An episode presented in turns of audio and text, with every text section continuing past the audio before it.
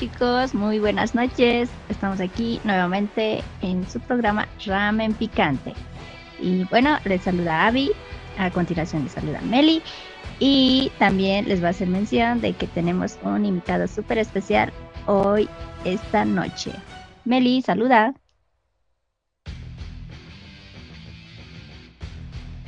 Hola chicos, eh,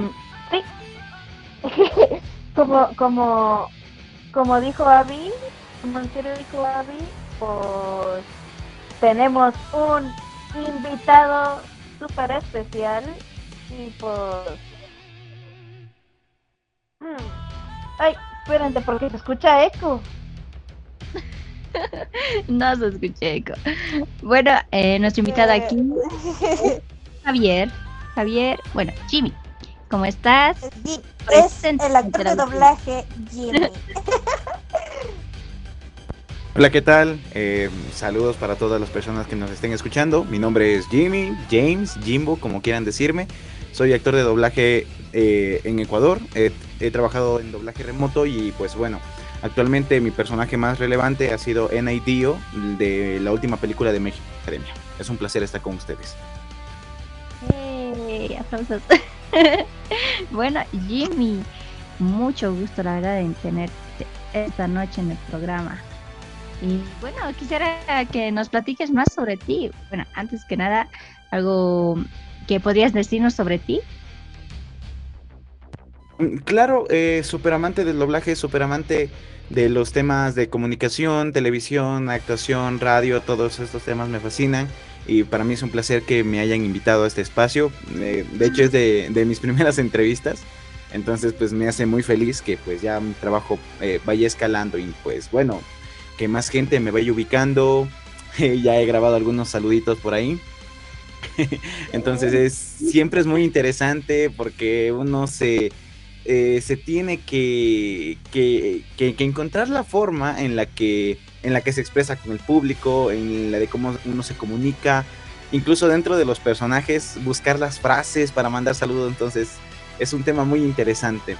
pues bueno, ¿qué les puedo contar de mí? Tengo 23 eh, años, eh, como ya había dicho, soy de la ciudad, bueno, soy de Ecuador. Eh, comencé en doblaje hace más o menos un año, pero llevo ya en prácticas desde hace como 6 años más o menos. Y pues bueno, mis primeros llamados fueron en Miami. No sé qué más les podría decir. wow. Eh, ya tienes trayectoria, más o menos podría decir. y, dinos, eh, ¿qué, qué eh, mencionaste que hiciste actuaciones, ¿cierto? ¿Perdón? ¿Qué hice qué? que estabas en actuaciones y... Sí. decir? ¿Podrías hablarnos más sobre eso? Ah, claro, em, a ver, te te comento, bueno, les comento. Pasa que, bueno, como sabrán, el doblaje es un, es un rubro que, que es parte de la actuación. Y pues bueno, yo desde hace muchos años practicaba el tema de la actuación de forma autodidacta. Un tiempo tomé unos talleres simplemente para especializarme. Y pues durante todo este, este proceso pues he trabajado en, en locución, en radionovela, en en actuación de voz para ciertos proyectos. Eh, generalmente aquí en Ecuador, a ver, les explico que aquí en Ecuador no existe el doblaje. Y al no existir el doblaje, pues yo no me podía desarrollar dentro de, ese rubro. Entonces, pues me iba por las, las otras ramas que tiene el voiceover. Y pues lo que generalmente aquí pasa en Ecuador, o más bien dicho en la ciudad en la que yo vivo, es que hay muchas animaciones originales eh, de, parte del gobierno o de negocios. Entonces, pues yo entré dentro de esa parte a hacer las voces de los personajes. O sea, eso es actuación de voz. Lo que es este creación de un personaje desde cero. Entonces, eh, yo me empapé mucho por esa parte. Y ya cuando llegó la oportunidad, pude hacer doblaje, ahora sí, personajes, doblaje de voz. Y pues bueno, así más o menos. wow. Y, y podrías decirnos también eh, ¿cómo, ¿cómo es que entraste a este mundo de la actuación de doblaje? Claro. Em, bueno, te, te, cuento una historia un poquito, un poquito larga. Espero que no haya problema. Em, ¿Qué? las historias, así que. Ah, ok. Listo. Em, bueno, como yo les comentaba, pues desde que era niño venía manejando el tema de lo que era la actuación siempre he sido este, arraigado a estos temas artísticos, actuación, canto, música. Entonces siempre me he ido por esas ramas, he estado como intentando, probando, practicando, aprendiendo. Y pues cuando se presentaba la oportunidad de empezar a practicar algo, ya saben, obras de teatro escolares, proyectos por ahí que hay, que salen, entonces eh, siempre trataba de estar involucrado para irme desarrollando de forma autodidacta, que es la parte más importante, porque aquí en Ecuador el tema artístico no, no, no, no es que sea mal visto, pero no es, digamos, de los principales que existe aquí, ¿no? Entonces es difícil desarrollarse en un medio que básicamente no existe. Entonces, pues eh, yo con las pocas prácticas que iba haciendo, me iba empapando, iba practicando y todo eso. Yo no conocía el tema del doblaje hasta que mm, hace, ¿qué será? Unos casi 10 años. Hubo una polémica de, las, de la película de Dragon Ball Z, La Batalla de los Dioses, porque no sabían quién, quiénes iban a hacer las voces, porque había pasado algo con una serie anterior que cambiaron todas las voces y algo así. Entonces había como como un movimiento que querían a las voces originales, que querían este, a ciertos actores. Y pues yo ahí fue cuando fui conociendo el doblaje y dije, pues, ah, ok. Eh, eh, tontamente, ¿no? Pues uno en, siendo, mm, siendo ignorante del tema pensaba que los personajes pues hablaban en español o que eso se hacía, los que hacían los dibujitos hacían las voces, ¿no? Entonces, pues cuando ya conocí el, el tema del doblaje dije, wow, esto es interesante, me encantaría hacer algo así. Y pues poco a poco me fui adentrando, buscando información, viendo entrevistas, lo que decían de cómo es el medio. Ah, claro que en ese tiempo todavía no era tan conocido. Entonces, pues yo iba viendo, iba este, escuchando y poco a poco lo iba adaptando a mi, a, a, mi, a mi actuación, lo que podía escuchar y lo que podía analizar. Entonces, pues poco a poco le agarré cierto cariño y pues mis primeras prácticas pues fueron independientes, lo que se conoce como fandom que son las prácticas hechas por fans. Y pues bueno, eh, de esa manera fui puliendo mis, mis, habilidades actorales y poco a poco pues me pude desarrollar. Eh, en cuanto al tema del doblaje como tal, ya de forma profesional, fue hace, fue hace menos de un año que yo ya, yo ya hacía doblaje para proyectos pequeños y más que doblaje era actuación de voz. Ya grababa para ciertos proyectos, canales de YouTube, lo que les comentaba de estos medios este, de, publicidad gubernamental, alguna, algunas cosas eh, de actuación de voz en radio y cosas así. Entonces, ya cuando llegó la oportunidad del doblaje, fue aproximadamente en octubre, me parece octubre de 2021, que me habla un, como, bueno, como ya venía empapado de, de, conocer a gente del medio, pues em, ya me ubicaban, sabían de mi trabajo. Y pues el director de la película de My Hero Academia, que se llama Rómulo Bernal, eh, él estaba platicando con, con, uno de mis amigos, de los que yo conocía del rubro, con los que comenzamos con las prácticas y todo eso.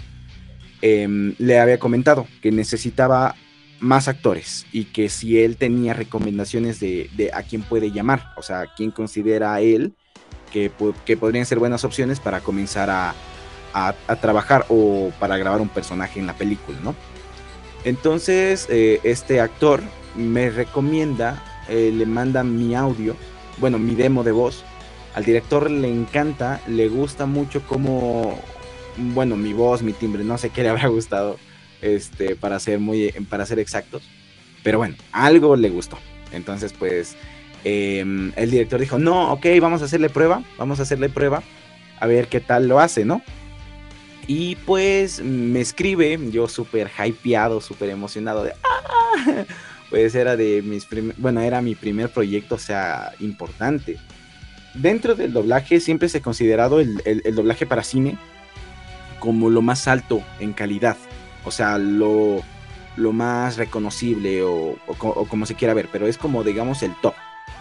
Entonces, que para mí, que mi primer proyecto, digamos, grande, sea algo tan importante como una película para cine y que no solo sea la película, sino que sea para una franquicia como My Hero Academia, que es una franquicia súper popular, eh, era pues wow, ¿no? Bueno, pues me hacen la prueba, bueno, me contacto con el director, quedamos un día de, grabación, que se le llama llamado. Eh, me, me, dice el llamado, queda para este día, ok, yo tenía que presentarme, como esto es doblaje remoto, yo lo hago desde la comodidad de mi casa pero los audios van a, Miami, eh, la película se grabó en Miami. Y pues eh, cuando ya tocaba grabar, bueno, yo súper nervioso, era la primera vez que grababa algo este, siendo dirigido. La gran diferencia es que, por ejemplo, el director te dice, no, yo quiero que esto lo digas así, o que esto lo digas de esta forma, quiero que aquí grites más, quiero que aquí no grites tanto, quiero que aquí vayas más rápido. Entonces a mí eso me daba mucho miedo, porque yo estaba acostumbrado a mi propia forma de trabajar.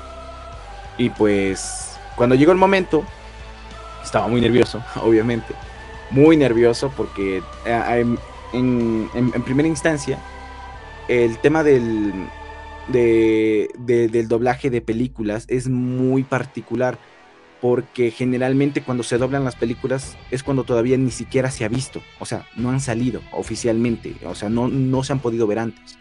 Entonces me dicen, vas a hacer un personaje y pues yo no sabía cuál era, no sabía cómo es, y pues bueno, ahí había una, un, miedo, ¿no? Y... Sobre todo la crítica de la audiencia, más que todo, ¿no? es como que o te comen vivo o te halagan. Sí, o sea, fíjate que sí, pero al mismo tiempo mm, es como también, o sea, le, tienes miedo al público, pero al mismo tiempo quieres enfrentar a ese público, porque puede terminar bien o puede terminar mal. Exacto. Ay, no. Ay, no, ya, me imagino el miedo que debiste tener en el momento de querer hacerlo bien, o sea, perfecto porque es algo que recién se va a estrenar, es algo que se va a ver por primera vez. semejante presión debiste soportar, ¿no? Sí, o sea, pero más que el miedo a, la recepción del público, porque soy sincero y confío mucho en lo que puedo hacer en mis habilidades. Entonces, realmente, por mi parte, yo no tenía miedo de lo, de lo que yo, este, o sea, de si gustaba o no, porque yo decía, pues voy a hacer un buen trabajo. O sea, de eso estoy seguro, voy a esforzarme para hacer un buen trabajo. La cosa era que me daba miedo de que tal vez no poder grabar rápido, porque ahí, por ejemplo, te dicen, ah, no, graba esto y tienes que grabarlo. Nada de, ah, me trabé, ay, no, otra vez. No, porque ya te pueden ver mal, ya te pueden regañar y eso era a mí lo que me daba miedo, no poder cumplir con la expectativa, con el, con el tiempo de la producción, porque el doblaje es rapidísimo, o sea, eso es, llegas, mira la escena, así lo tienes que hacer, graba grabas, ok, vamos a la siguiente y así y así, así. O sea, no nos podemos parar a, repetir o a ver o a entender la escena. Entonces, eso era lo que a mí me daba miedo. Era como de, ah, no sé si voy a poder cumplir con la expectativa. Mm, vaya a decepcionarlos y me digan, no sabes qué, no vamos a ver otro actor. Entonces, pues ese era el, el mayor miedo en, en, ese caso, antes que el público. Era el como en ese momento, el momento de la grabación. Y pues bueno, entonces este eh, me habían explicado mis personajes, eh, que son dos villanos de la película. Me habían dicho que pues bueno, eran personajes un poco complicados porque tenían ciertas actitudes, cierto, digamos, cierto grado de complejidad en la actuación. Em, era, era de esos personajes que se pasan gritando, o sea, que se la pasan como psicópatas. Ay, ay, ay, ubico, ubico. Ajá, entonces. Como les dicen los traumados de la serie, algo así, ¿no? sí, no, es que de hecho tienen una historia particular. Y entonces, este. Mucho de eso de, de lo que estábamos viendo, o más bien dicho, de lo que yo estaba pudiendo averiguar, porque como, como les digo, o sea, no había nada de información. Yo no podía ver cómo eran, si eran, si eran grandes, si eran pequeños, si eran, no sé, robustos, si es que eran flacos, cómo tienen su cara, o sea, todo eso es importante en el momento de, crear un personaje. Y pues fue muy interesante, me daba mucho temor, pero yo dije, bueno, voy a hacer lo mejor que pueda. Entonces, pues, ok, el director me explica, me dice, ¿sabes qué? Tu personaje es esto, esto, esto, tiene estos diálogos y vamos a grabar. Me muestra, veo a mi personaje, lo conozco, escucho su voz y pues, ok, vamos a la primera toma. Y para mi buena suerte, mi primer toma quedó bien. o sea, eso no sé si fue suerte o qué. No, así ya no tenías que hacer varios intentos, pues no. Es como una alivio. Sí, lo único curioso que me llegó a pasar dentro de la grabación, o sea, claro que había cosas que pues el director quería de cierta forma y pues se tenían que rehacer, ¿no?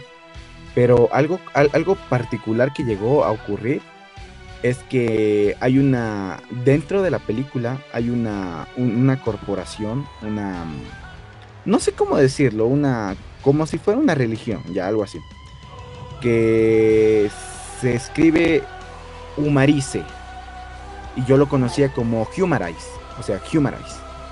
y en ah, uno de mis diálogos yo tenía que decir, eh, Humanize nos escogió a nosotros específicamente. Y yo, ok, cuando dije, ok, voy a grabar, y decía, Humanize nos escogió a nosotros específicamente. Y el director me decía, brother, no es Humanize, es Human Rice. Es Human Rice. y, o sea, y, digo, claro, está bien, ¿no? Pero es que cuando te acostumbras mucho a una pronunciación, es muy difícil que te la quites. Entonces, pues yo era diciendo Humanize y el director, brother, te quedó muy bien, pero dijiste Humanize y tenías que decir Human Rice. Entonces, ese fue como el único tropiezo. Hay como que pequeños detalles, ¿no? Y es sí. tienes que hacerlo tal como te indican. No puedes variar ni poquitito. Ajá. Y lo peor es que, o sea, ni siquiera era, digamos, complejidad, o sea, era solo un detallito muy pequeño, pero a, lo que yo estaba acostumbrado como Humanize. Y luego, no, es Human Rice. Human Rice. Y ok, grabemos esto. Y, ah, Human Rice. Ok, brother, te quedó perfecto. Y yo con eso ya me sentía más, pues, más tranquilo, ¿no? Eh, hay que reconocer que la actitud del, del, director también fue muy positiva, muy, muy buena onda, o sea, súper paciente. Y él, o sea, lo que me encantaba de, bueno, lo que me encanta del director era que el director era muy claro. Él decía, quiero esto de esta forma. Nada de, no, pero puedes quedar mejor. No, no, no. Él decía, no, yo lo quiero así.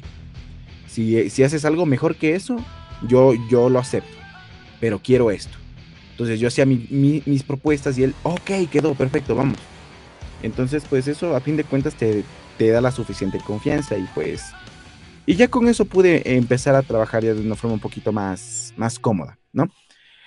Em, claro, además así te da, te da cierto tipo de confianza, de tener más libertad de aceptar tus sugerencias y hacer la prueba si realmente puede ir en el doblaje o no. ¿Cierto? o sea, sí. De, de, hecho, este, el mayor error que suelen tener las, los novatos es que se apegan mucho al material original. O sea, si en, digamos, en inglés o en japonés el personaje habla así, las personas en español quieren hablar así. Pero a veces esa habla eh, es muy propia de, de, de tal cultura. Y al pasarla al español queda raro. Entonces yo lo que me dije, dije, no, ok a mí la voz original, o sea, la japonesa, me sirve como referencia, pero yo le voy a dar mi interpretación, yo le voy a dar el carisma, yo le voy a dar lo que yo creo que necesita el personaje para construirlo. Y pues eso hice, y el director, pues, o sea, nunca me dijo, no, quiero que sea igual a la japonesa. No, no, no, no, no. Él me dijo, brother, como te salga, eh, tú da como creas conveniente, solo escucha, mira el ritmo eh, y, y, ve tú. Entonces, este, eh, eso fue lo que me gustó, o sea, hubo mucha libertad y aún con toda esa libertad pude hacer cualquier cosa sin, sin necesariamente, eh, digamos, cambiar la esencia del personaje. Y bueno.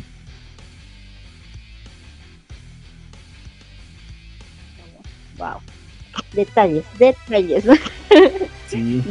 es bueno saber eso. Es por eso también que algunas películas como que no, no están bien dobladas. Bueno, yo diría eso. No, no recuerdo qué anime vi eh, creo que era un OVA y no, no me gustó, de hecho me aburrió, me aburrió a tal punto de que no me acuerdo ni el nombre.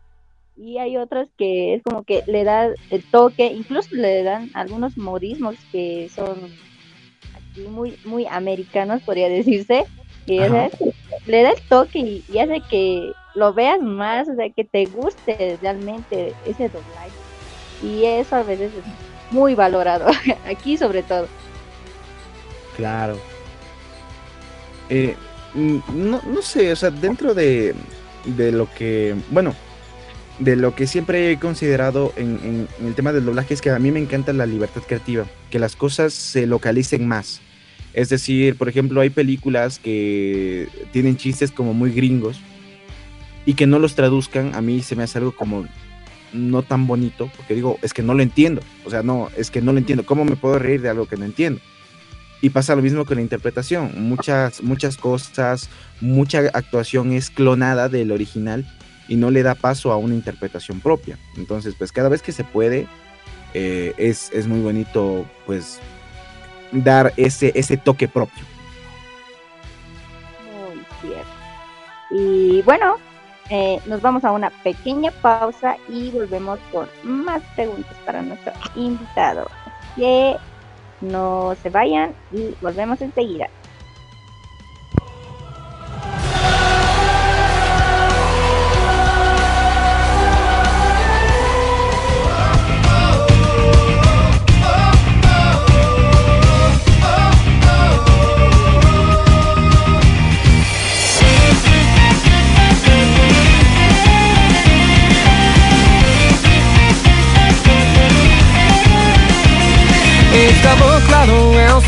に通り過ぎてったあの飛行機を不思議なくらいに覚えてる意味もないのになぜか。不甲斐なくて泣いた日の夜にただ強くなりたいと願ってた。そのために必要な勇気を探し求めていた。残酷な運命が定まってるとして。それがいつの日か僕の前に現れるとして。ただ一瞬この一瞬気ができんならどうでもいいと思えたその心をもう一度遠くへ行け遠くへ行けと僕の中で誰かが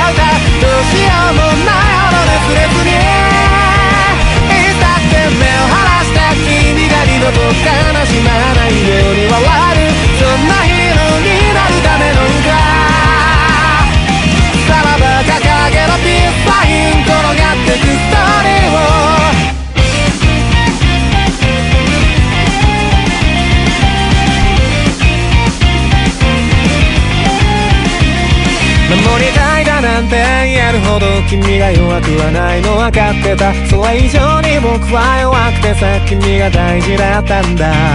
一人で生きていくんだなんてさ口をついて叫んだあの日から。変わっていく僕を笑えばいい。一人が怖い僕を蹴飛ばして噛みついて息もできなくて騒ぐ頭と腹の奥がくしゃくしゃになったって。出会いも痙攣も消えてしまうくらいに今は触っていたいんだ君の心に。僕たちはきっといつか遠く離れた太陽にすら手が届いて夜明け前を手に入れて笑おうく燃える色に染まりおぼろげな街の向こうへ手を繋いで走ってゆけるはずだ君と未来を盗み描くひねりのないストーリーを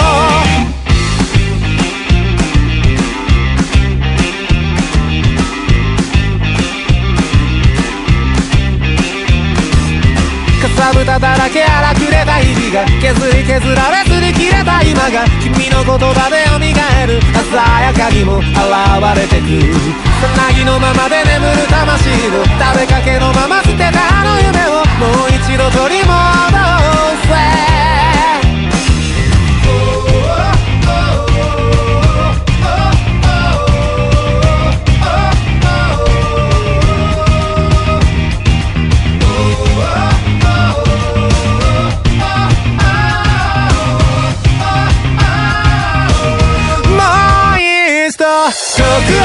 けど僕の中で誰かが歌うどうしようもない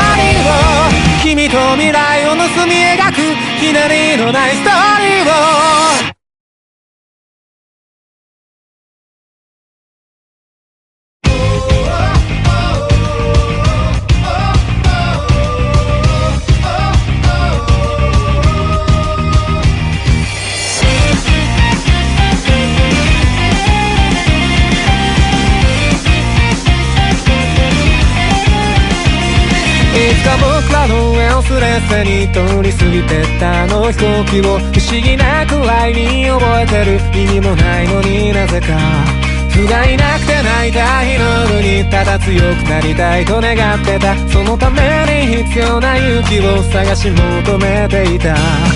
残酷な運命が定まってるとしてそれがいつの日か僕の前に現れるとしてただ一瞬この一瞬息ができるならどうでもいいと思えた。その心もう一度遠くへ行け遠くへ行けと僕の中で誰かが歌うどうしようもないほど熱烈にいつだって目を離して君が二度と悲しまないように笑えるそんなヒーローになるための歌さらば掲げろピースサイン転がってくストーリーを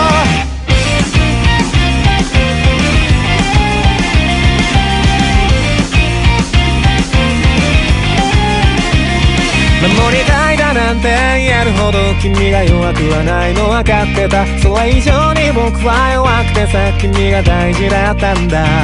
一人で生きていくんだなんてさ口をついて叫んだあの日から。変わっていく僕を笑えばいい一人が怖い僕を。蹴飛ばして噛みついて息もできなくて。騒ぐ頭と腹の奥がくしゃくしゃになったって。手洗いも痙攣も消えてしまうくらいに今は触っていたいんだ。君の心に僕たちはきっといつか遠く離れた太陽にすら手が届いて夜明け前を手に入れて笑おうそうやって青く燃える色に染まりおぼろげな街の向こうへ手をつないで走ってゆけるはずだ。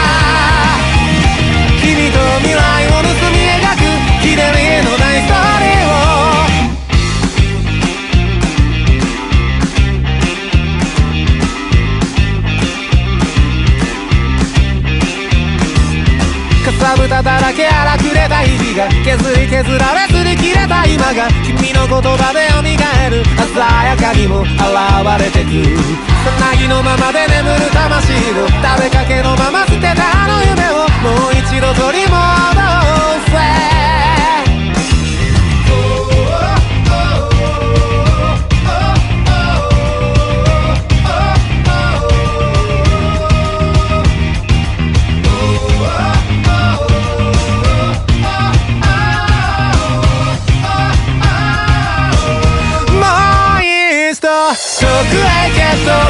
けと僕の中で誰かが歌どうしようもないあの熱烈にいつだって目を離した君が二度と悲しまないように笑えるそんなヒーローになるための歌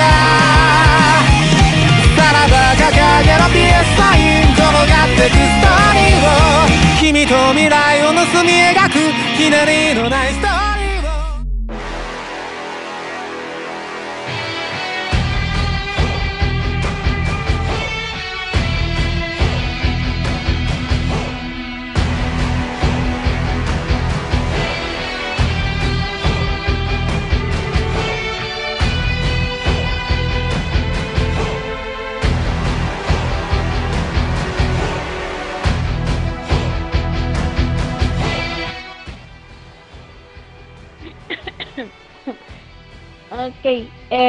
bueno chicos, ya volvimos otra vez al programa y tenemos también creo que varias preguntas al, al, al, al Sensei Jimmy. Pues, aquí una, ¿cuál personaje eh, te gustaría creo que salir más en un anime? Sensei. Ah, o sea, ¿cómo? ¿Que en, en un anime en específico o qué tipo de personaje? ¿Qué tipo de personaje? ¿Qué tipo de personaje? Eso, eso es interesante. Mira, te cuento que, bueno, hasta, hasta ahora, eh, eh, a ver, no he grabado tanto, pero tampoco he grabado muy poco. Entonces, este, de los personajes que ya he grabado han sido cosas como villanos, personajes, eh, digamos, como los amigos de los protas, ¿no? Porque nunca me han dado un prota todavía. Y pues, eh, cosillas así. Entonces, yo veo que esos personajes realmente son muy simples.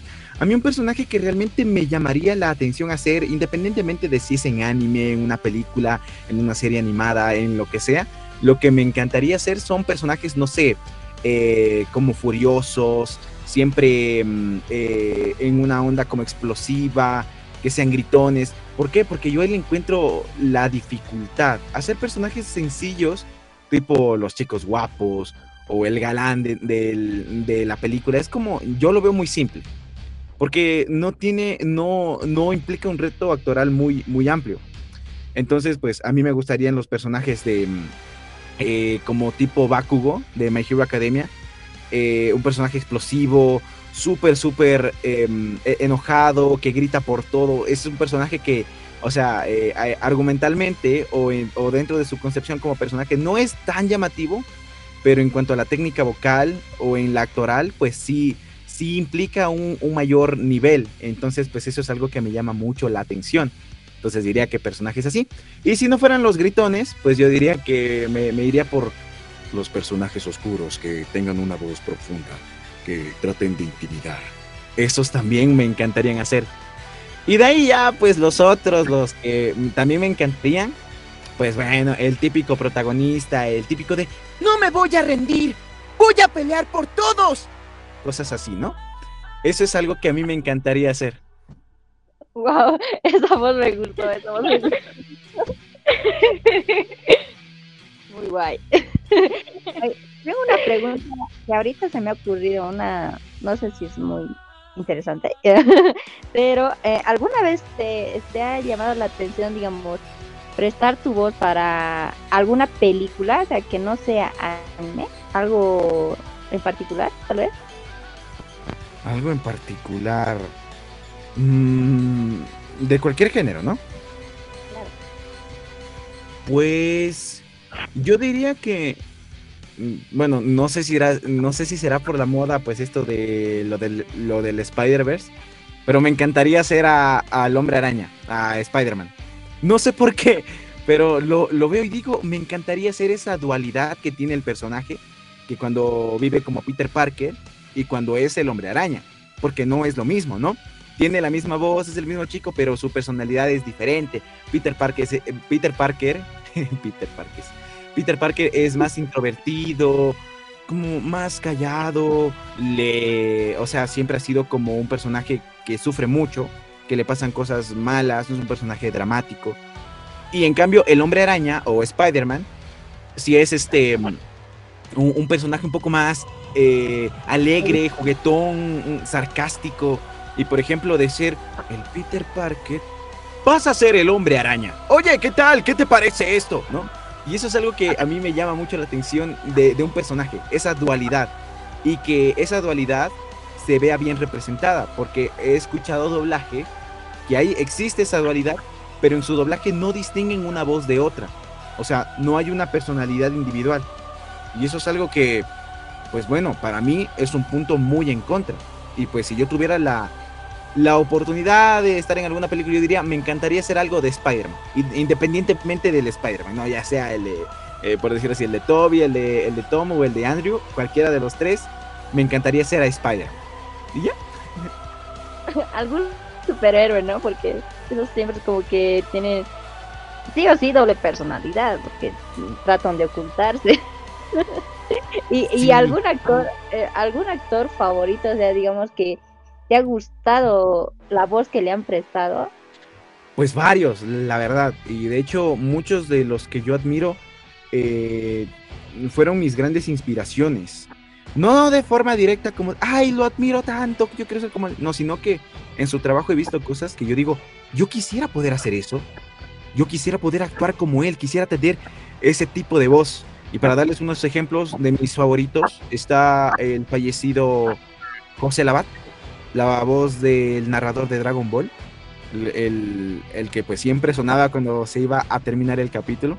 Me encanta su interpretación eh, e, esa voz tan poderosa que tiene cuando habla y narra y parece que él va a derrotar a Gohan. Y yo, yo lo escucho y digo, wow, qué imponente suena, cómo le da tanto carisma a un personaje que ni siquiera tiene rostro. Y para mí es impresionante y pues, o sea, súper, súper, súper fan de su trabajo.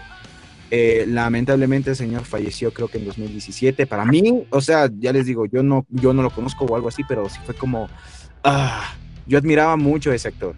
Y sí, pues se siente esa, ese cariño lejano, pero que está ahí. Otros actores también, Luis Alfonso Mendoza, que también lamentablemente falleció en 2020. La voz de Gohan de Dragon Ball Z, un La voz de Gohan. Súper versátil, hace un montón de cosas y para mí un actor wow y como director igual increíble. Y otro de mis favoritos que sí afortunadamente sí está vivo y esperemos que por muchos años más es eh, Irving Dayan, la voz de Kyojuro Rengoku, Yu-Gi-Oh, eh, Anakin Skywalker. Es un actor que, yo admiro mucho por su versatilidad.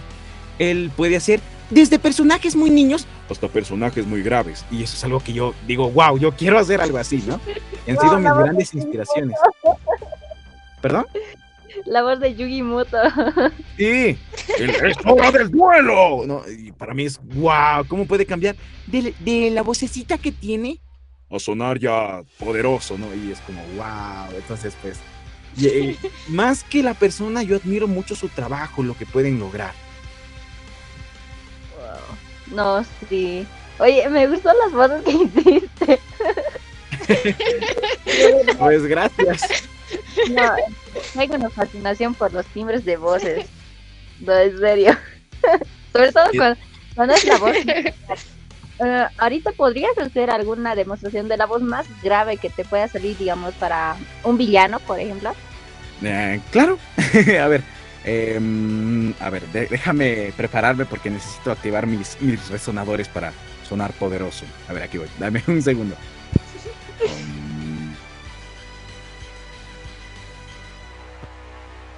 Yo diría que una de las voces más gruesas que puedo hacer es esta. Y diría, no sé, algo típico de un villano. No sé. es una de las voces más veces que tengo. Pero si puedo hablar de voces caracterizadas, también puedo hacer una voz así. Una voz de un típico villano. Entonces, depende mucho de la dirección. Eh, esta última voz suena algo similar a la voz de Inosuke de Kimetsu no Yaiba. ¿No ves? Va por ahí, pero si fuera Inosuke, tendría la caracterización de sonar como, como así como rasposo, pero un poco más joven. Eh, sería algo como, ¡Ah! ¿Por qué no vienes a pelear conmigo? Eh, ¿Cómo es que le dice? ¡Con Panchiro Kamaboko! No, algo así. Entonces, sería más por esa parte. Eso estaba genial. y, ¿Cómo dice? Eh, aquí, eh, producción, eh, aquí producción pregunta, y más para el sensei que me dice que, ¿qué sería más fácil? ¿Hacer un personaje anime o un personaje de película de personajes reales? ¿O son igual de complicados? mira, yo por esa parte te diría que sí, es que ambos, o sea, tienen su nivel de dificultad y te voy a explicar por qué. Verán, un personaje anime es un poco más complicado para una persona que esté muy acostumbrada al, live action, igual que viceversa, ¿no? Que una persona que haga puro anime sería complicado hacer algo live action. Y les voy a decir por qué. Pasa que el, anime tiene la particularidad de que es muy expresivo, demasiado, ¿no? Pueden estar diciendo, oye, ¿y qué tal si, ay, ¿por qué me haces esto? No, hacen ese, ese tipo de cambios tan, tan abruptos, una actuación un tanto eh, como muy explosiva y mientras que el live action es todo lo contrario, es más simple, hablan de esta manera. Sí, estuve viendo los documentos. Al parecer el policía fue asesinado. No, o sea, hay una, hay una diferencia grande, ¿no? Y, cada, cada una tiene su dificultad. En el anime, la mayor dificultad es mantener el ritmo, mantener la energía sin perderla. Porque puedes empezar así y ya media película ya no está sonando tan arriba porque ya te cansaste. Y en cambio, con un personaje live action, puedes tener en cambio que, que suenas de demasiado expresivo cuando tienes que sonar lo más natural posible. Entonces yo creo que cada uno tiene su toque y cada uno utiliza una técnica diferente para poder eh, darle esa, esa naturalidad a cada uno de, de, de, de, los, ¿cómo se diría? De las categorías. Les digo, un chico de 15 años en un anime, pues va a sonar de esta manera, siempre hablando así, como siempre proyectando su voz, porque un personaje de anime no habla con la boca entrecerrada, siempre habla muy claramente. Mientras que un, al igual, un personaje de live action va a sonar de esta manera, un poco más pasivo, un poco más callado, y pues va a decir, oye, no sé, me gustaría ir a tomar un café. Y el otro, sí, me gustaría ir a tomar un café. Entonces son enfoques diferentes, pero y, cada uno es difícil en su, a su manera. No, se ve súper complicado. Debe, debe mm, hacer muchas eh, prácticas de prácticas vocales se le dice, ¿no, Meli? para eh, poder sacar ese Sí, creo que sí. Voces, timbres. qué complicado. Ah, yo tenía una, una pregunta ahorita que me acuerdo. ¿Sí? Mencionaste que iniciaste con, con lo del fandub, ¿cierto? De hecho, he tenido muchos invitados fandubers y quisiera saber eh, cuál fue tu primer trabajo de uh, haciendo fandubs y también y también cuál de tus trabajos de fandom ah, ha sido el más visitado así en YouTube? A ver, pues ahí sí tengo tela que cortar. Em, a ver, el primero yo creo que fue algo de Chucky o Chucky de la película esta de Child's Play o el muñeco diabólico, no sé cómo la conozcan. Ya saben, el muñeco asesino poseído. Eh, ese fue mi primer personaje que yo recuerde que haya hecho, pero esto yo lo hice antes de, de conocer qué era el fandom, ¿no? Eh, yo no sabía qué era. Entonces, pues yo un día cogí y, e hice en mi casa una, una, una pequeña práctica. Así de, eh, no recuerdo qué decía, pero era así como de, Alice era mía y ahora sabe por qué no existe ningún dios. Algo así. Entonces, pues a mí eso me encantó. Y, desde ahí empecé a practicar haciendo diferentes tipos de, de voces y pues cosas por el estilo. Y en cuanto a los proyectos que yo he trabajado, pues bueno, ya Meli ubica las cosas que yo he hecho. A mí me encanta ir por, los, eh, por proyectos grandes. Y los dos que puedo remarcar que fueron muy populares, pero o sea, sí, demasiado populares, eh, fueron eh, Dragon Ball Heroes, que es un anime, es un anime promocional que se ha estado transmitiendo desde 2018. Y yo he hecho todos los capítulos hasta el día de hoy. Y eso es algo que ha pegado bastante, millones de reproducciones eh, y cosas así. Y me ha dado el reconocimiento, me ha abierto muchas puertas a, grabar en, unas cosas. Y aquí viene algo muy curioso que, bueno, mis amigos sí saben. Pero este, alguna vez se hizo como un doblaje alternativo de, para, para Uruguay. Y pues bueno, yo fui una de las voces de, bueno, fui la voz de, de Goku. Y pues eso estuvo muy interesante. Eh, y el otro proyecto que me encantó fue mm, Attack on Titan o Shingeki no Kyojin. Fue antes de que saliera el doblaje oficial. Que hicimos una temporada completa, hecha con personas, con, con fandubers y con actores de doblaje que nos colaboraron. Y pues ah, ahí hicimos, lo sacamos y e igualmente súper popular, mucha gente nos conocía. De hecho, ahí fue mi primera entrevista. Hubo una persona que le encantó tanto el trabajo que me invitó a una entrevista de radio allá en 2000, me parece que en 2020. Entonces fue súper interesante y esos son los trabajos que yo guardo con mucho cariño, porque no solo fueron hacerlos y ya, sino que buscábamos que sonara profesional. Y yo en el camino de, de, hacer esos proyectos aprendí muchísimo. Aprendí más sobre cómo son los gritos de anime, cómo es la dramatización, cómo es la interpretación, qué es el, el, el subtexto dentro de un personaje. Entonces todo eso es es, algo impresionante. Y esta, esto, lo del fandom, yo he escuchado muchos actores que han dicho que, o sea, que es malo hacer fandom. Y yo diría, pues, no. O sea, tiene sus cosas malas, pero también tiene muchas cosas buenas, como el, el hecho de poder escucharte. Porque una cosa es que tú te escuches fuera de la grabación y otra cosa es escuchar ya tu grabación. Entonces, yo lo veo como una super herramienta. Y bueno, y eso. ¿Y, cuál de tus trabajos de fandom te ha costado más trabajo realizar? Ahí ya cuando todavía no, no, dominabas esto de las voces los timbres, más o menos, ¿cuál, cuál te ha costado más trabajo? Em, ¿Cuál me ha costado más? Pues yo diría que fue justamente algo de Dragon Ball. Porque hay como los personajes se la pasan gritando de, ah, ja, sí, te mato, te mato, eh, tú me matas, no sé, cosas así. Pues gritar correctamente sin lastimarte, pues es algo complicado. O sea, y entonces yo como no conocía la técnica vocal, pues cuando intentaba hacer gritos, eran gritos súper falsos, súper malos, como de, ¡ah, ah, te voy a matar! No, entonces era así como de, te terminas lastimando.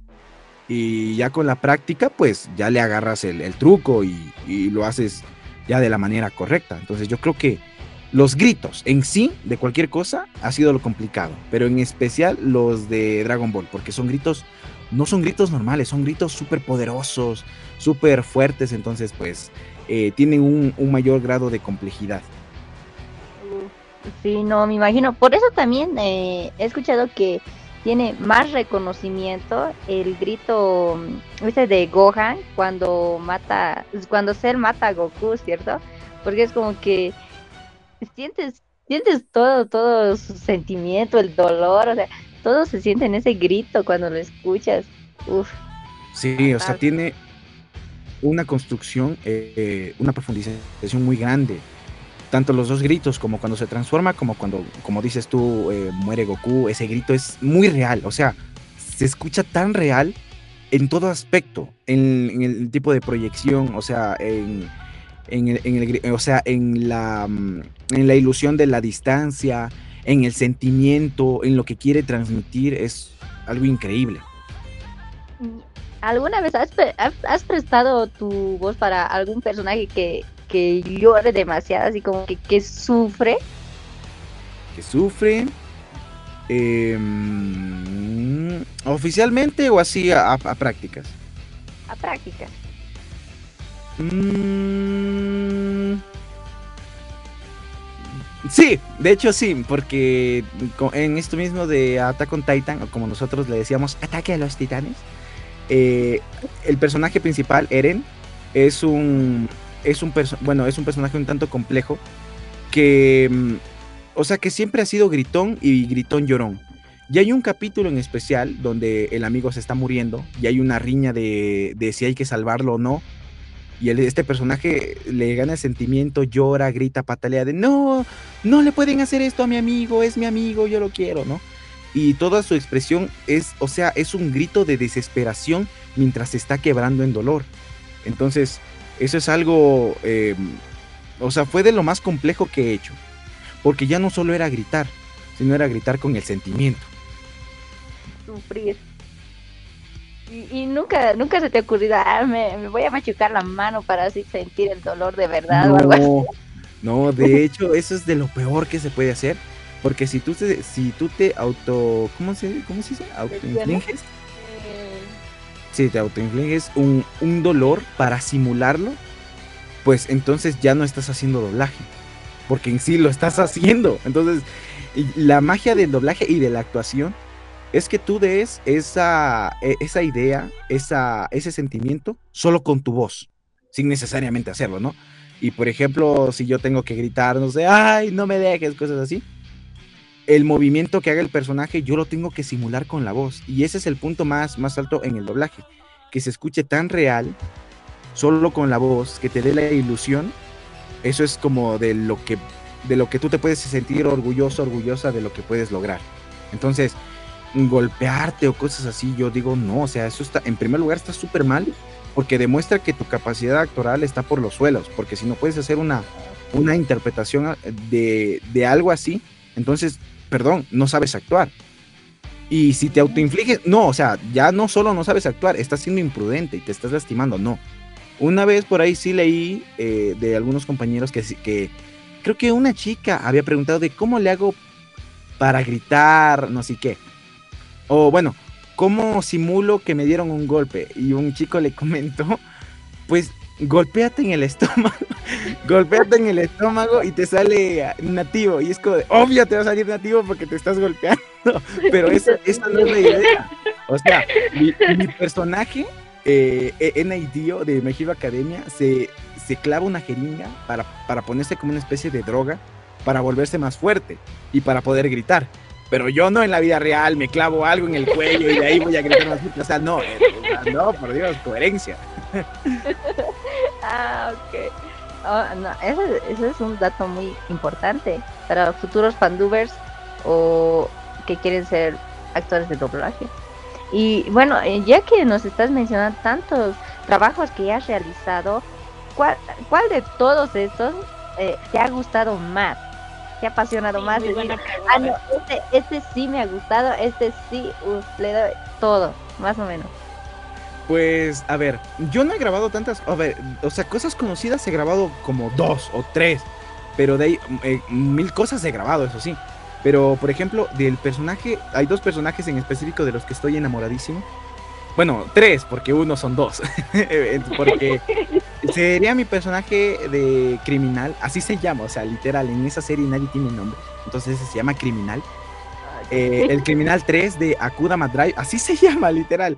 Entonces, este, ese personaje no es complejo, nada, pero me encantó porque el personaje se parece a mí. o sea, es idéntico a mí, o sea, tenemos el mismo peinado, los lentes. De hecho, en el promocional que hicieron de la entrevista, ahí está ese personaje y yo estoy al lado y es como de, brother, me han dibujado, ¿no? Entonces, este, o sea, súper, súper, súper, este, interesante. Eh, más que nada por esa parte y por el habla. Es un habla un tanto sofisticada y Solo digamos que la niña tiene nueve años y la vendemos. Si la mayor no se vende, entonces nos deshacemos de ella. Me encanta esa, ese aire que tiene como de sentirse superior, elegante, así. Ajá. me ha encantado. Tristemente murió en el mismo capítulo, entonces ya no lo pude hacer más, pero, o sea, fue una muy bonita experiencia. Y el, otro personaje del que estoy enamoradísimo, y ese sí, es justamente NIDO de My Hero Academia. Son dos gemelos, son dos villanos, están locos, están locos de remate, son psicópatas. Y me encantó porque ayer conversando un poco con algunos amigos, vimos que lo que yo hice en el doblaje fue darle un plus a lo que se hizo en japonés. Y es por eso que me encanta más, porque el personaje no solo es como sonaba en japonés, sino que yo le di una identidad propia. Y eso es lo que me encanta de ese personaje, que es, es mío. O sea, si yo hablo, es, es como eh, el personaje está en mí, no yo, yo no estoy en el personaje, el personaje está en mí. Y eso es algo increíble. Y me encantó. Es un personaje que, o sea, es complicado porque grita, patalea, eh, siempre suena como loco y tiene que sonar insoportable. Y, y, que todo eso se cumpla, porque a las personas que han visto la película me han comentado, me han dicho, brother, es que me encantó. O sea, no lo tomes como ofensa, pero es que suenas odioso, suenas molesto. O sea, te, escucho y me dan ganas de matarte, así, porque suenas tan, tan, tan. Eh, ¿Cómo se puede decir? Te, escuchas tan. tan insoportable. No, no, o sea, es como te escuchas insoportable y eso es lo que el personaje tiene que transmitir. Entonces, eso significa que estoy haciendo un buen trabajo. Porque a pesar de que me conocen y ubican mi voz, que yo les llegue a transmitir eso es lo que el personaje tiene como objetivo. Entonces, pues es como de, brother, entonces hice bien mi trabajo. y eso es lo que me encanta de, esos dos.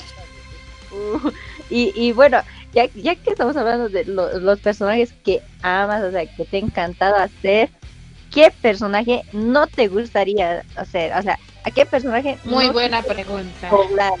no dirías, no, este sí que no, no, no.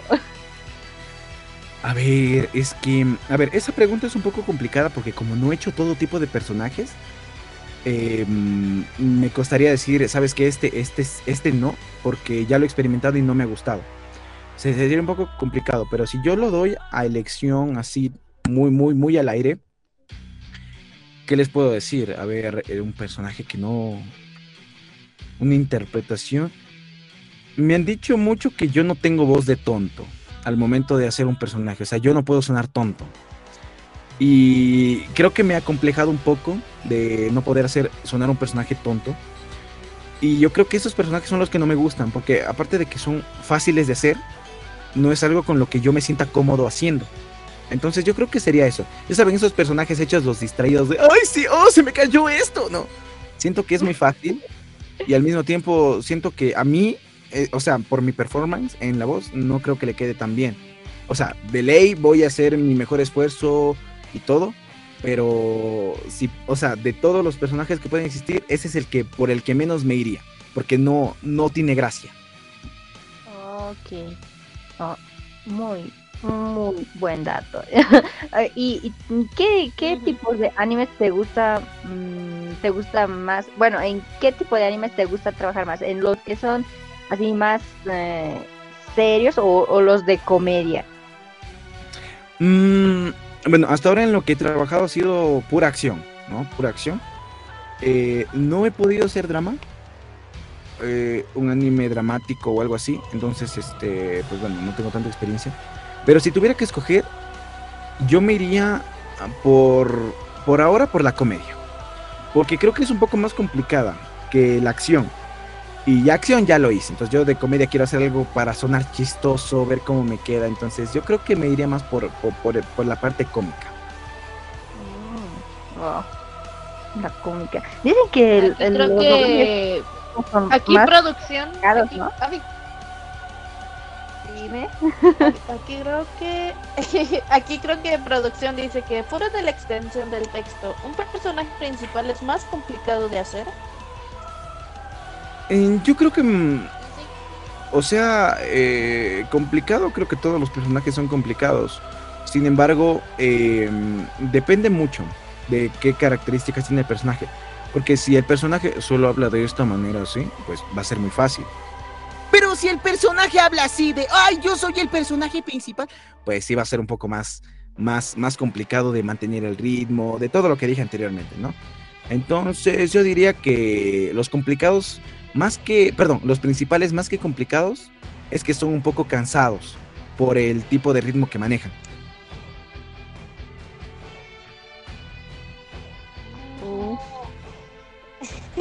bueno, esa, parte sí no lo sabía. Fandubers. Meli Fandubers. Bueno, nos vamos a nuestra última pausa y volvemos dentro de poco. Aquí, aquí.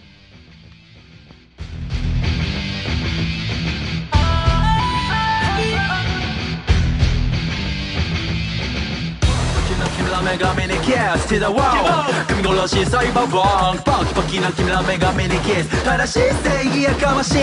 don't give a damn Just give a damn ままマジした子じゃない I don't give a damn サイバーハブリッドゲッあいよあいよあいよ全部がギャグ笑うためサバイブとゲットです片っ端からいかずちを出す片っ端からいかずちを出す See the world get the universe 聞かう世界破壊言語解体 Oh kiss me oh kiss me kiss me oh demon kiss me oh kiss me Still the world get the universe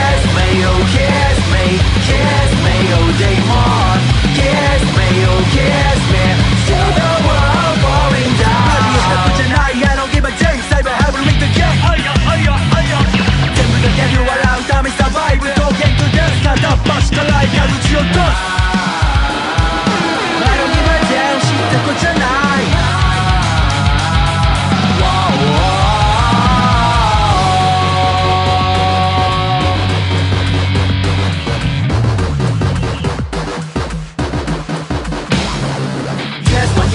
バカメリア撃破キキラキラキラキメララ Yes マ Yes はバカメリアならな what, bak kameraya Keki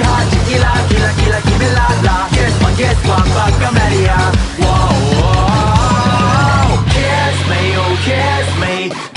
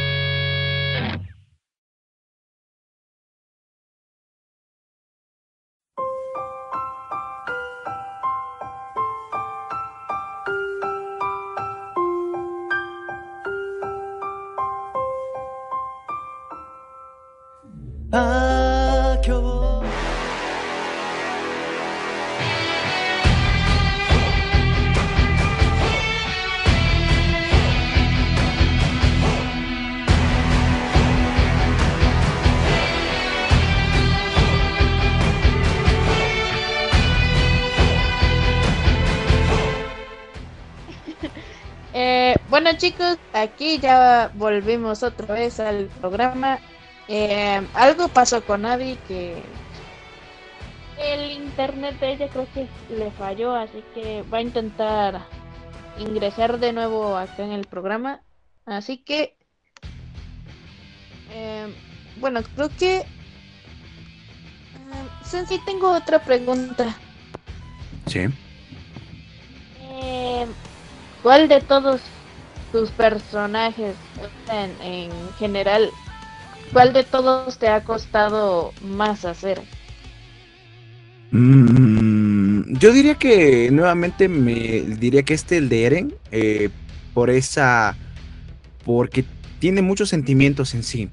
Tiene esa actitud como súper imponente, al mismo tiempo se quiebra muy fácil, es un tanto resentido, eh, a veces cuando gritas transmite mucho odio. Entonces tiene mucha variación en su, en su actuación, en su, en su performance. Entonces yo creo que eso lo hace un personaje complejo. Y aparte como pasa gritando, al momento de gritar pues a veces te, tenemos un solo grito.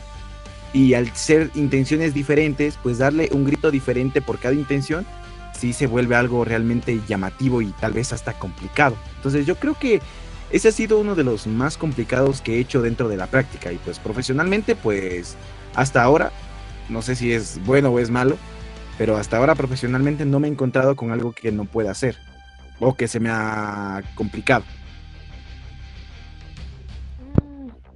Y de todos los villanos, ¿cuál fue que cuál es el que más te ha costado más practicarlo?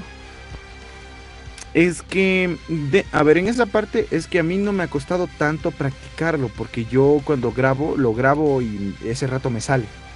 Entonces nunca he tenido como una preparación previa o algo así. Simplemente llego, entiendo lo que hay que hacer y lo comienzo a realizar. Y pues entonces pues no te podría decir cuál me ha costado más porque realmente todos me han sido iguales. O sea, no que no que todos los videos son genéricos, sino que por el por el tipo de voz, por el tipo de actuación, por el tipo de performance, yo lo puedo cubrir. Sin embargo, ninguno me ha tocado, digamos, como esforzarme de más. Mm, eso sí, no, no lo sabía. mm, Producción, ¿tienes otra pregunta?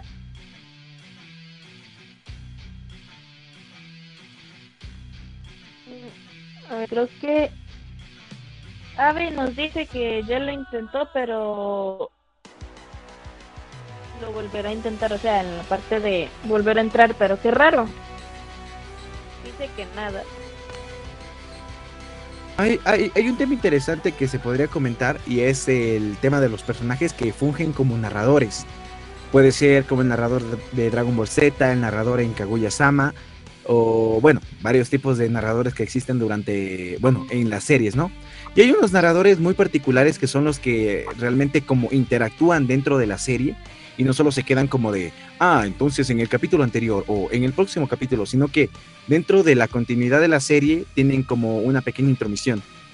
Y pues bueno, yo creo que aquí surge una pregunta interesante, es dentro de esa actuación de la narración eh, de un personaje que, como les digo, interactúa con los personajes, no de forma directa, ¿cuál sería una propuesta que se podría aplicar? ¿Simplemente quedarse como el narrador o darle un plus ultra, un, un plus a, este personaje para que ya no solo se vuelva un personaje más, sino que se robe el show.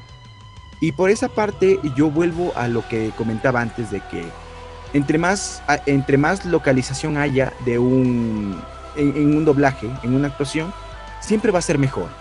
En especial cuando, cuando se le da ese carisma necesario como para tener esa sensación de es que quiero escucharlo más sé que no habla mucho, pero yo quiero escucharlo más porque me encanta cuando habla. Cuando habla dice algo interesante, cuando habla, no sé, como que todo es más cómico, cuando habla es más entretenido. Entonces, pues yo siempre me, iría por esa parte. Y un ejemplo muy claro puede ser este el actor Oscar Flores, que hizo la voz del narrador en Kaguya-sama, que él, él hizo al narrador, lo hizo suyo. O sea, lo tomó y no solo se quedó con ser una voz en japonés que habla y narra las cosas, sino que él le dio personalidad al narrador e hizo que pues la, em, la el contacto con los personajes se sintiera mucho más cómico, mucho más este, real y de una manera como más atractiva al momento de ver la serie. De hecho, había momentos que yo decía, quiero escuchar más al narrador que a los propios personajes, porque le dio ese plus. Y bueno, eso con el tema de los narradores.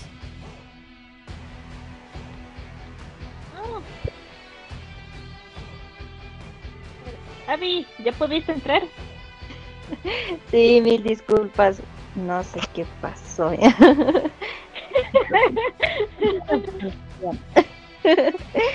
sí, bueno, eh, acabo de ingresar. Bueno, estaban hablando sobre ser narrador. ¿Te gustaría ser narrador de alguna serie en especial?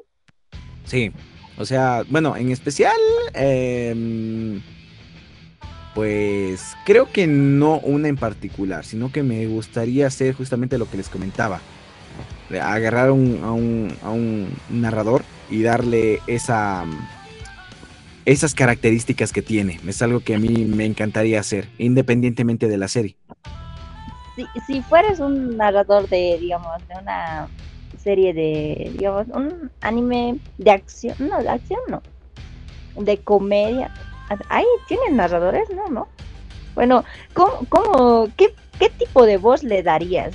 Eh, supongamos que te dicen, ah, vas a ser el narrador de, no sé, Inuyasha, por ejemplo. ¿Cómo sería esa, esa voz de narrador que le darías?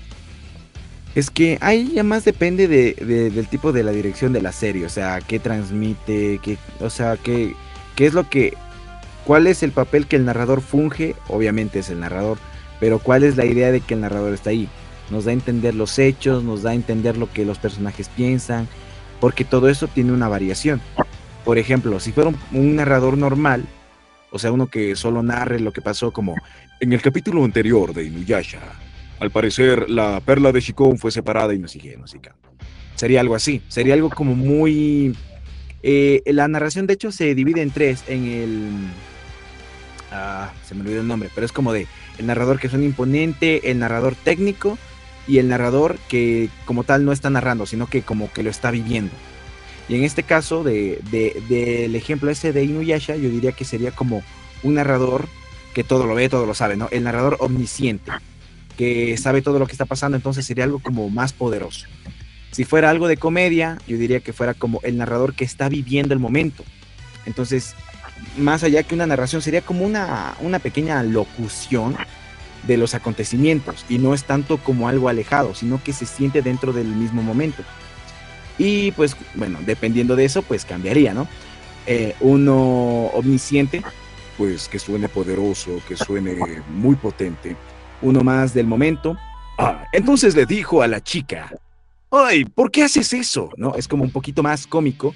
Y el otro, el que sería como más eh, de técnico, o sea, como del tecnicismo, es como que, sí, si es que pueden ver, el personaje ha utilizado este tipo de material porque ese es perfecto para realizar una espada de madera o algo así. Entonces, pues cada uno tiene su variación y si me tuviera que ir por uno, me encantaría mucho probar con el con el con el omnisciente, con el poderoso, porque no sé, es imponente, me encantaría dar esa sensación de, de epicidad. Sí, oye, sí. Oye, sí. y, y ahora que, que lo pienso, no muchos animes tienen esos narradores, ¿cierto? No, de hecho, actualmente lo que se dobla casi no tiene narrador. Sí, eso, eso me estoy dando cuenta ahora porque el único que vi así con algún tipo de narrador ha sido Dragon Ball Z. Nada más. O sea, otro anime no. Que yo me recuerde. Ahorita recién me puse a pensar en eso, ¿qué? Ay, qué loco. No, sí. Entonces, los narradores, más o menos, ¿a qué tipo de anime se van? ahora que tengo que pensar más en eso. Yo diría que seguiría más que nada al el, clásico narrador es aquel de una serie cronológica, o sea, de una historia que se está contando, porque ayuda a recapitular lo que ocurrió y a lo que va a ocurrir y le pone la atención al momento, ¿no? Por ejemplo, fuera de Dragon Ball, podríamos hablar del narrador de los pecados capitales. Eh, siempre narra el comienzo, da esa epicidad. Em, que es como de. Recuerden que en el capítulo anterior, Meliodas estaba enfrentándose a los 10 mandamientos, cosas así. Entonces, pues. Eh, tiene diferentes ramas. Hay un narrador de una serie actual que salió recién con el doblaje, que fue la de Komi-san no puede comunicarse que también tiene un narrador, bueno, una, una narradora, pero ese es más como, como lo que comentaba antes, es más como de estar en el momento. Y pues bueno, tiene un diferente enfoque, pero ahí está. Y son entretenidos de escuchar. Ay, no, sigo pensando en los narradores ahora. y a ver, aquí hay una pregunta de producción que dice, ¿y creen que podría tener algún anime un narrador? quedaría bien, Es que depende mucho del uso. Como digo, por ejemplo, hay series que lo requieren para recapitular. Y hay otras que hay una intromisión directa. Como por ejemplo, a veces salen textos, textos ahí en japonés, que no ponen el subtítulo o algo así en dentro del doblaje. Y que hay un narrador que juegue con eso, pues le da un plus muy grande al doblaje, porque ya no es solo ver el cuadro y no entenderlo, sino que ya hay algo por detrás, hay algo, digamos, que le da, que lo complementa y que lo hace más interesante. Entonces, queda bien de acuerdo a las necesidades que tenga la obra para su expresión. Y, y ahora, ahora, ahora se me vino el, ¿qué se llama? El personaje de Deadpool. Él como que, que habla y a la vez eh, como que nada lo que va a hacer o la acción que va, que va a tomar. No sé, eh, ¿qué, ¿qué opinas sobre eso? Es más o menos como, como lo que estamos hablando, ¿cierto? De lo que estamos hablando. Va más o menos por ahí, pero eso más que narración, eso se llama romper la cuarta pared. O sea, es cuando el personaje, digamos, vive lo que está haciendo, pero de una forma, eh, digamos, contada. De esos personajes que, por ejemplo, como Malcolm, de Malcolm el del medio, que a veces le habla directamente a, la cámara o habla de las cosas que va a hacer antes de hacerlas y es como que nadie lo nota, solo él, porque él está hablando directamente al espectador. En ese caso de justamente Deadpool hace eso, él es como de narra sus cosas y de hecho ese es un aspecto cómico que tiene en sí el, personaje. Sí, porque no, no es muy visto ese tipo de narraciones de los mismos personajes, ¿no? Porque hasta ahora solo lo vi en, Malcolm y Deadpool. No me acuerdo de otros que hagan ese tipo de narraciones de sus mismos.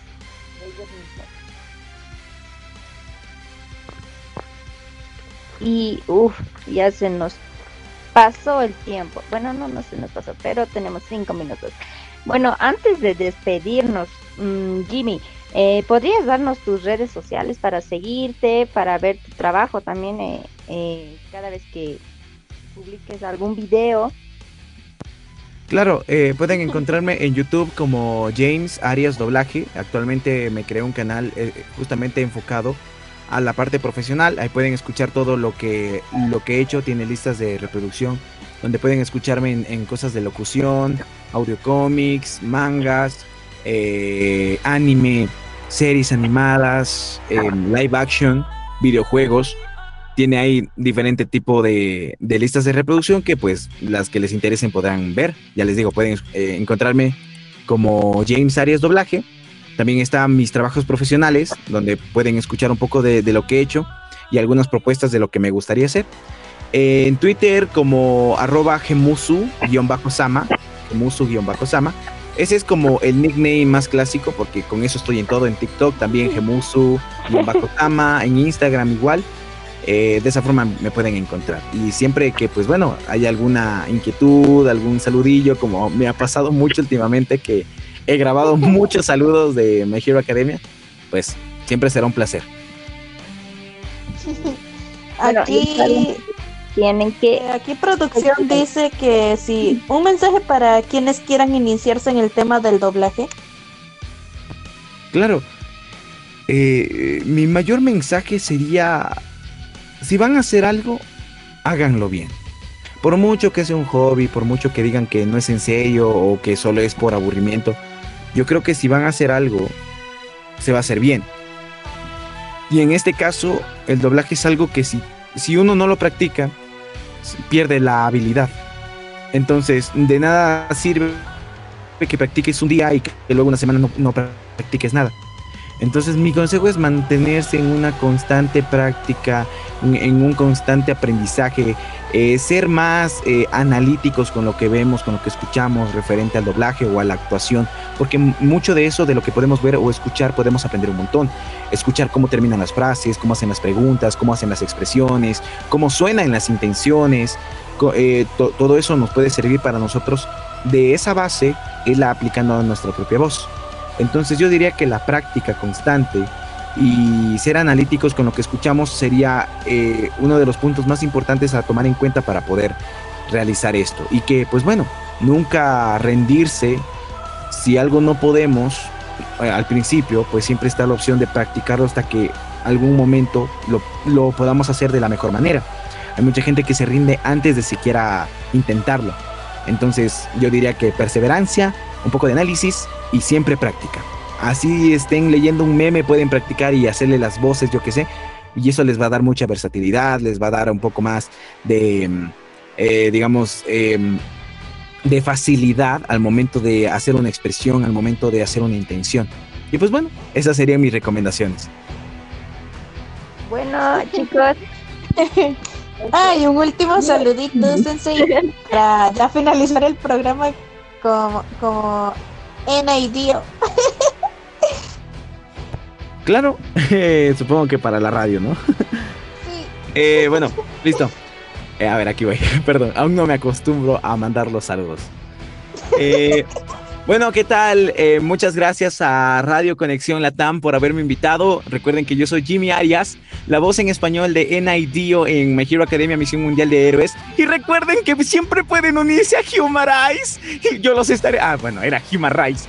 Siempre pueden unirse a Human Rights y yo los estaré atendiendo aquí. Muchas gracias por haberme invitado y espero que pronto nos volvamos a encontrar y pueda compartirles mucho más del trabajo que vaya desarrollando. De verdad, muchas gracias. Gracias a ti, Jimmy, también por aceptar nuestra invitación. y escuchar más sobre tu trabajo. Así que ya saben, chicos, oh, sigan, las redes sociales de nuestro amigo Jimmy. Y bueno, con nosotros es hasta el próximo sábado. Eh, no se olviden, Ramen Picante, Radio Latam Conexión. No se olviden también descargar nuestra aplicación, la encuentran en Play Store. Y si se perdieron el programa, pueden escucharlo en Spotify. En Spotify. como ramen picante.